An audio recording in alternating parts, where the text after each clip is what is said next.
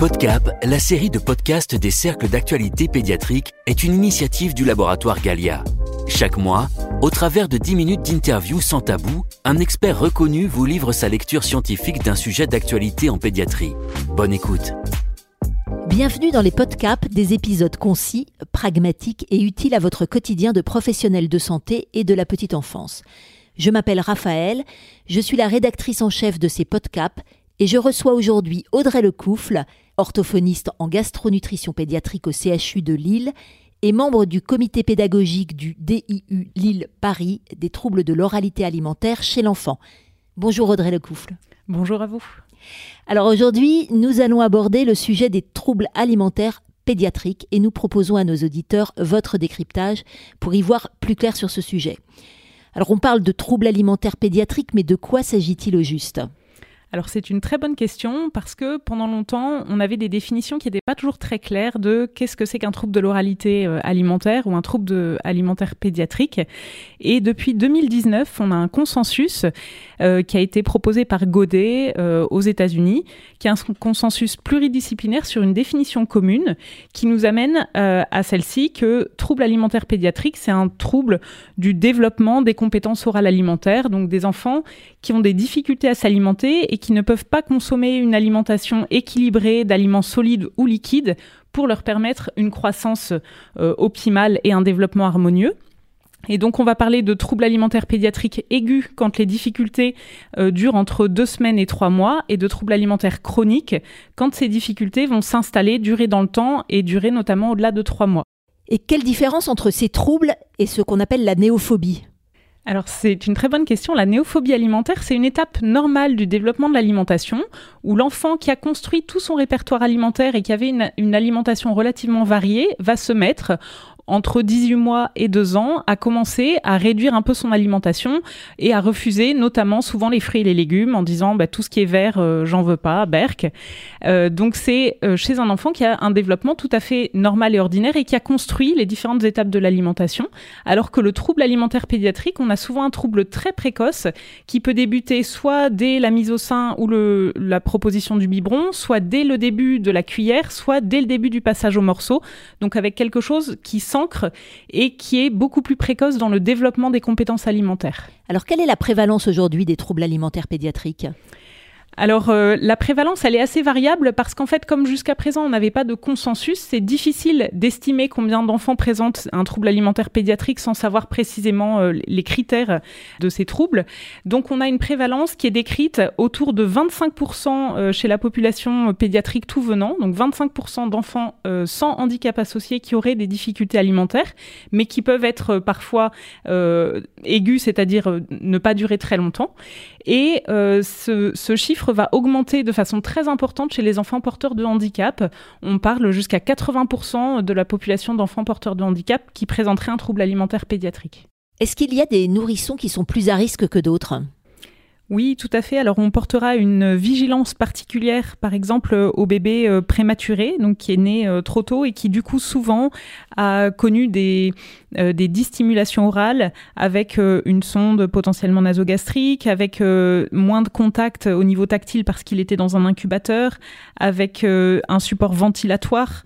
Donc ce sont vraiment des bébés à risque de troubles alimentaires. On a aussi les bébés qui ont un retard de croissance qu'on va surveiller un petit peu plus en termes de compétences alimentaires. Les bébés qui présentent une cardiopathie, parce que quand on est tout petit, pouvoir euh, s'alimenter, c'est coordonner je tête, je déglutis, je respire. Et quand ça demande un effort très important, ce sont des enfants qui peuvent présenter des difficultés alimentaires. On a aussi les enfants euh, qui ont euh, nécessité un soutien nutritionnel par euh, nutrition entérale ou parentérale. Et puis les bébés qui sont porteurs de pathologies chroniques ou malformatives. On peut penser aux bébés qui ont une fente palatine, aux bébés qui ont des malformations digestives, des malformations anatomiques qui vont aussi entraîner des troubles alimentaires pédiatriques. Et est-ce qu'il y a d'autres situations cliniques qui nécessitent une vigilance plus particulière? Oui, tout à fait. Alors notamment toutes les situations de distimulation orale et faciale. Donc par exemple, un bébé qui a un reflux gastro-œsophagien sévère et qui va euh, être douloureux euh, après chaque alimentation. Ça peut être aussi tout ce qui va être euh, les sections de, freins restrictifs qui n'ont pas été préparées ou les opérations buccales ou des douleurs du muguet dans la bouche. Ça peut être aussi le forçage alimentaire. Ça peut être les aspirations orales répétées chez un bébé qui aurait par exemple une bronchiolite. Ça peut être un support ventilatoire, une sonde nasogastrique, une hospitalisation, donc beaucoup de facteurs de risque. Quels sont les signaux qui doivent alerter en consultation? Les signaux qui doivent alerter les professionnels en consultation, ça va être un enfant qui a des haut persistants, euh, à différencier de la grimace euh, liée à la première cuillère d'un enfant qui va découvrir, hein, le, le euh, qui persiste à chaque cuillère. Un enfant qui ne met pas les objets en bouche. On sait qu'à partir de 4 mois, un bébé, il commence à attraper tout ce qu'il a à sa portée et qui va les découvrir avec sa bouche. Donc un enfant qui porte peu en bouche ou qui a rapidement des hauts un enfant qui ne supporte pas de toucher les aliments avec les doigts, de, les, de faire ce qu'on appelle la patouille, de prendre avec les mains, d'écraser, de porter en bouche. Un enfant qui a du mal dans toutes transitions alimentaires. Ça peut être euh, le passage du sein au biberon, ça peut être le passage du biberon à la cuillère ou la transition vers les morceaux. On a souvent des difficultés au moment de ces transitions. Et on a un rôle du coup majeur du pédiatre, du médecin et aussi de la sage-femme dans le repérage de ces difficultés précoces parce que ce sont les professionnels qui sont en première ligne et en première intention euh, consultés lorsqu'un enfant présente des difficultés alimentaires. Et quels sont les impacts de ces troubles sur le développement de l'enfant?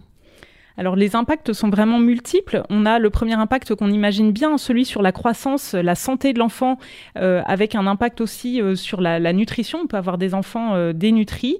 On a un impact aussi sur les compétences orales, c'est-à-dire que si je ne m'entraîne pas à téter, si je ne m'entraîne pas à manger à la cuillère ou si je ne m'entraîne pas à mastiquer, eh ben je n'apprends pas à faire et je ne développe pas ces compétences-là. Euh, avec euh, du coup des répercussions aussi au niveau euh, ORL et au niveau orthodontique. C'est que si je ne m'entraîne pas, par exemple, à mastiquer, je n'aide pas à une croissance optimale de la mandibule, à, une croissance des dents. Donc il y a aussi cet impact-là que l'on peut voir. L'impact aussi sur la motricité buccale et donc en lien avec le langage. Alors il n'y a pas de lien direct entre les difficultés alimentaires et les difficultés de langage, mais on imagine bien que ce sont les mêmes organes qui sont en jeu, la langue, les joues, euh, la mandibule. Et donc forcément, si on a aussi des, mouvements immatures, il peut y avoir un impact euh, là-dessus. Euh, et puis un impact social important, c'est que quand un enfant présente des difficultés alimentaires, la cantine est compliquée pour lui, les sorties scolaires sont difficiles, les invitations à des goûters d'anniversaire, et donc ce sont aussi des choses qui vont isoler l'enfant de façon très importante. Alors en première intention, dans la consultation, comment prendre en charge ces troubles? Alors, les premiers conseils peuvent être donnés par le pédiatre en consultation classique. Ça va être de proposer euh, à l'enfant des hochets de dentition variés et d'inciter à la mise en bouche. D'autant plus dans cette période un petit peu compliquée qu'on traverse où forcément les parents ont peur des microbes et, euh, et on a envie que l'enfant ne mette pas trop de choses euh, en bouche. C'est vraiment quelque chose à inciter, à encourager le plus possible. Donc des hochets avec des textures variées, des choses qui vont chatouiller, gratouiller, qui peuvent aller un petit peu loin en bouche. Ça va être aussi euh, de pouvoir accompagner le parent sur la proposition du temps de repas, euh, comment se passe le repas, comment l'enfant est installé, d'améliorer la position, l'installation de l'enfant sur le temps de repas, euh, d'accompagner aussi aux transitions de texture, donc de proposer des textures qui vont être un petit peu évolutives, d'inciter l'enfant à venir à table et de proposer un repas partagé pour que l'enfant puisse regarder comment font les autres, qu'il puisse apprendre. Euh, d'inciter l'enfant à toucher, à découvrir avec ses mains, à apprivoiser les aliments. Euh, et donc, ce qui va être vraiment important, c'est que le professionnel de première intention puisse donner ses conseils et puis surtout réévaluer et revoir les choses assez rapidement. Et donc, euh, au bout d'un mois, par exemple, revoir l'enfant pour voir si les difficultés sont levées et tant mieux ou pour voir si les difficultés s'ancrent et relèvent du coup d'un soin particulier. Alors justement, si ces troubles sont ancrés depuis longtemps, vers qui faut-il orienter l'enfant? Alors, euh, le médecin va pouvoir orienter l'enfant, si besoin, euh, vers un, professionnel spécialiste, un gastropédiatre par exemple, euh, pour aller chercher une pathologie médicale ou une, une, raison organique. Et après, il y a tout ce qui va être prise en soins thérapeutiques, où l'enfant peut être orienté en CAMS, Centre d'action médico-sociale précoce, pour accompagner euh, sur un plan pluridisciplinaire ces difficultés. Et il peut être aussi orienté, du coup, vers une orthophoniste en libéral, vers un psychomotricien, un ergothérapeute, ou parfois aussi euh, un psychologue quand l'impact est important et qu'il y a un ancrage des difficultés. Donc ça peut être vraiment une prise en soin pluridisciplinaire et c'est vraiment au médecin d'être le coordonnateur des soins et d'orienter vers le professionnel qui lui paraîtra le, le plus indiqué. Et comment se passe la prise en charge d'un point de vue orthophonique? Alors au niveau orthophonique, il y a plusieurs axes sur lesquels l'orthophoniste va travailler et donc de façon euh, assez euh, succincte, on pourrait préciser l'axe oromoteur, c'est-à-dire que l'orthophoniste va soutenir les mouvements nécessaires à l'alimentation, donc ça va être la succion chez le tout petit, la, la praxie à la cuillère chez l'enfant qui grandit et le travail autour de la mastication chez l'enfant un petit peu plus grand. On a aussi l'axe sensoriel où on va aider l'enfant à tolérer des textures de plus en plus épaisses, de plus en plus variées et un passage, une transition vers les morceaux de plus en plus durs. Et on a aussi l'impact euh, psychocomportemental qui va être d'aider l'enfant peut-être à, avoir un petit peu moins peur de goûter des nouveaux aliments, à euh, lever les stratégies alimentaires parentales qui ont pu être mises en place comme des distracteurs ou autres. Donc on va essentiellement agir sur ces trois grands axes dans nos prises en soins en fonction bien sûr de là où en est le patient quelles sont ses compétences et ses difficultés. Est-ce que vous pourriez nous donner un exemple de situation clinique qui nécessite une vigilance particulière?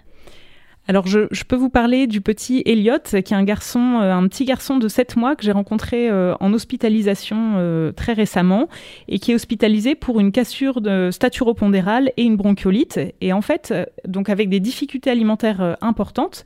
Et au décours du bilan quand j'échange avec la maman, elle me raconte l'histoire alimentaire d'Eliot en me disant que l'alimentation au sein était compliquée donc elle l'a passé au biberon, qu'au biberon ça se passait bon an mal an plutôt bien et que euh, mais qu'il ne prenait pas suffisamment euh, et donc elle a voulu le diversifier de façon précoce autour de quatre mois. L'alimentation était compliquée, elle en a parlé et euh, les pros de santé, le message qui, lui a été donné était ne vous inquiétez pas, ça va aller, attendez, il va pas se laisser mourir de faim. Et donc les difficultés se sont poursuivies un mois après, puis deux mois après, et là il arrive trois mois après un début de diversification alimentaire avec toujours les mêmes difficultés que la maman relevait. Euh, et du coup, ce qui est vraiment important comme message à faire passer, c'est que euh, quand on est dans un trouble, il n'y a pas de déclic et les choses ne s'arrangent pas toutes seules si on ne les prend pas en soin et si on ne les accompagne pas. Donc, euh, c'est vraiment important de, d'entendre les difficultés que vont nous faire remonter les parents de façon précoce, d'y apporter peut-être des premières réponses en première intention quand on peut, et surtout de les accompagner le plus tôt possible pour éviter euh, que deux, trois, quatre mois après, on soit sur des difficultés d'alimentation qui persistent. Pour conclure, en quelques mots, que souhaitez-vous que nos auditeurs retiennent concernant la prise en charge de leurs petits patients? Alors les messages euh, importants à faire passer, c'est surtout de ne pas banaliser ces difficultés qui peuvent toucher des enfants porteurs de pathologies avec des antécédents compliqués comme un enfant sans pathologie euh, associée. Donc de pouvoir les conseiller initialement avec bon sens, de les revoir rapidement, euh, et si les prises alimentaires ne s'améliorent pas et que l'alimentation reste compliquée, de ne pas tarder à consulter une orthophoniste ou un professionnel formé. Audrey Lecoufle, merci beaucoup pour ces conseils et cet éclairage. Merci à vous. Ce podcast vous a été utile? Alors ne manquez pas de le liker, de le partager et d'en parler à vos confrères. Rendez-vous le mois prochain pour aborder un autre sujet lié à la pédiatrie et l'alimentation infantile. L'équipe de rédaction des podcasts du laboratoire Galia vous remercie de votre écoute.